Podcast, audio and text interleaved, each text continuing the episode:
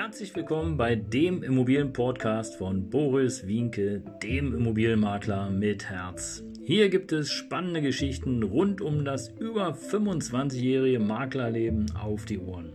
Ich freue mich auch im Namen meines Teams von 3V Immobilien, dass ihr dabei seid. Los geht's, euer Immobilienexperte Boris Wienke.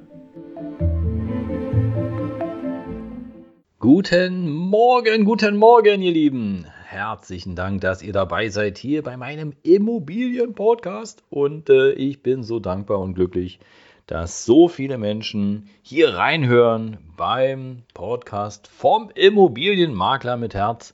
Und ähm, ja, heute wie immer, und ihr kennt den Satz schon, eine Spezialfolge, eine besondere Folge, etwas ganz, ganz Einzigartiges und es kommt direkt aus dem Leben. Und äh, darüber könnt ihr euch gerne mal Gedanken machen, denn äh, für viele Menschen ist es so, wenn sie in einer Partnerschaft sind, dann kaufen sie eine Immobilie. Wer hätte das gedacht hier auf dem Immobilienpodcast? genau, eine Immobilie zu zweit. Und meistens ist es so, äh, dass sie dann natürlich beide je zur Hälfte eingetragen sind im Grundbuch. Und solange die Beziehung funktioniert, ist auch alles super. Solange die Beziehung funktioniert. Denn mit der Trennung, und das ist meine Erfahrung, kannst du sagen, dass äh, ja um die 60, 70 Prozent dann im Falle des Verkaufs werden schwierig.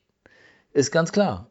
Wenn du natürlich in einer Partnerschaft bist, ja, und alles ist tutti, bello, grande, grandiosi, dann, ähm, ja, dann gibt es ja keine Probleme. Warum? Dann gibt es die gemeinsame Immobilie, im besten Fall wohnst du da im Einfamilienhaus oder von mir aus so einer Eigentumswohnung, egal.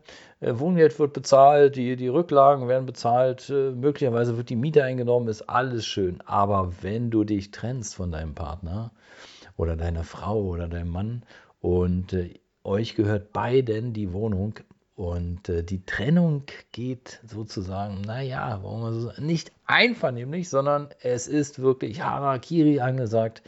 Dann ist es aus meiner Erfahrung auch echt schwer, äh, einen einvernehmlichen Kaufpreis zu finden. Denn üblicherweise, und vielleicht erkennst du dich jetzt gerade wieder, ist es Tatsache so, der eine will den Preis und der andere will den Preis. Und tja, wenn du und dein, deine Frau oder dein Mann Eigentümer sind, äh, seid, dann dürft ihr euch beide entscheiden. Also ich, oder es ist nicht möglich, sozusagen nur einen äh, Teil jetzt einfach mal so auf blauen Dunst zu verkaufen. Ähm, Im schlechtesten Fall muss es dann zur Teilungsversteigerung kommen. Das heißt also, da wird die Gemeinschaft wird dann ähm, ja, aufgehoben und, äh, und ein Preis wird gefunden, äh, den beide dann mehr oder weniger akzeptieren müssen. Aber das ist jetzt nicht Grund der Folge, sondern äh, ich habe so einen aktuellen Fall, da ist es so, ähm, da ähm, will er will die, das Haus verkaufen für äh, 600.000 Euro. Und äh, sie sagt, nee, nee, nee, viel zu wenig. Ähm, also mindestens 700, 750.000 Euro. Sie hätte sich informiert und sie hat einen anderen Makler beauftragt. Also nicht mich, sondern die hat einen anderen Makler beauftragt. Ähm, er mich, sie einen anderen. Und jetzt äh, stehen wir sozusagen da. Du hast keine Chance, die Immobilie zu verkaufen. Der Drops ist sozusagen gelutscht. Solange keine Einigung ist über den Kaufpreis, braucht man nicht weitermachen. Und was folgt? Der Streit geht weiter.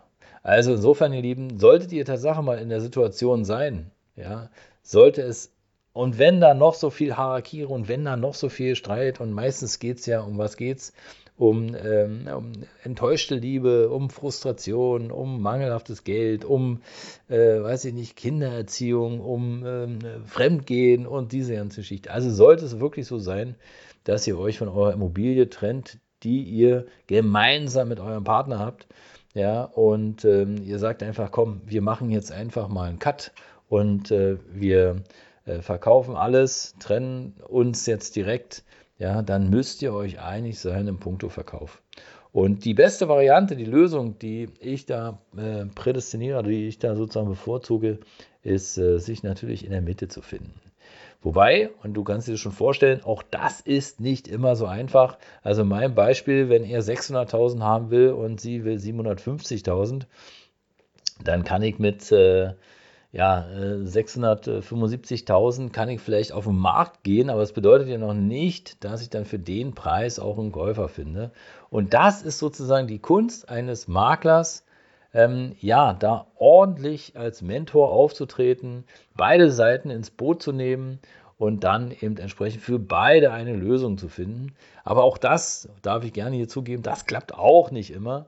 Und ähm, tja, man kann sich dann wirklich überlegen, ähm, ja, wer trägt denn dann auch die Kosten, die laufenden Kosten? Ja, der, der da wohnt oder beide oder sind beide ausgezogen? Also es ist etwas schwierig und äh, bleibt auch gerne dran. Ich habe da nämlich nochmal eine extra Folge gemacht. Wie ist es denn eigentlich, wenn einem die Immobilie gehört und der andere bleibt einfach wohnen und zahlt die Miete nicht? Das ist nämlich auch spannend.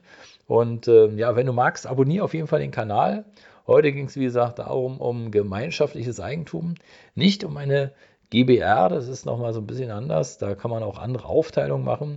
Also ganz klar 50-50 und ähm, auch da, ähm, ja, wie gesagt, da bleibt es einfach spannend und äh, bleibt dran. Wünsche dir heute einen schönen Mittwoch und äh, bis bald. Dein Immobilienmakler mit Herz.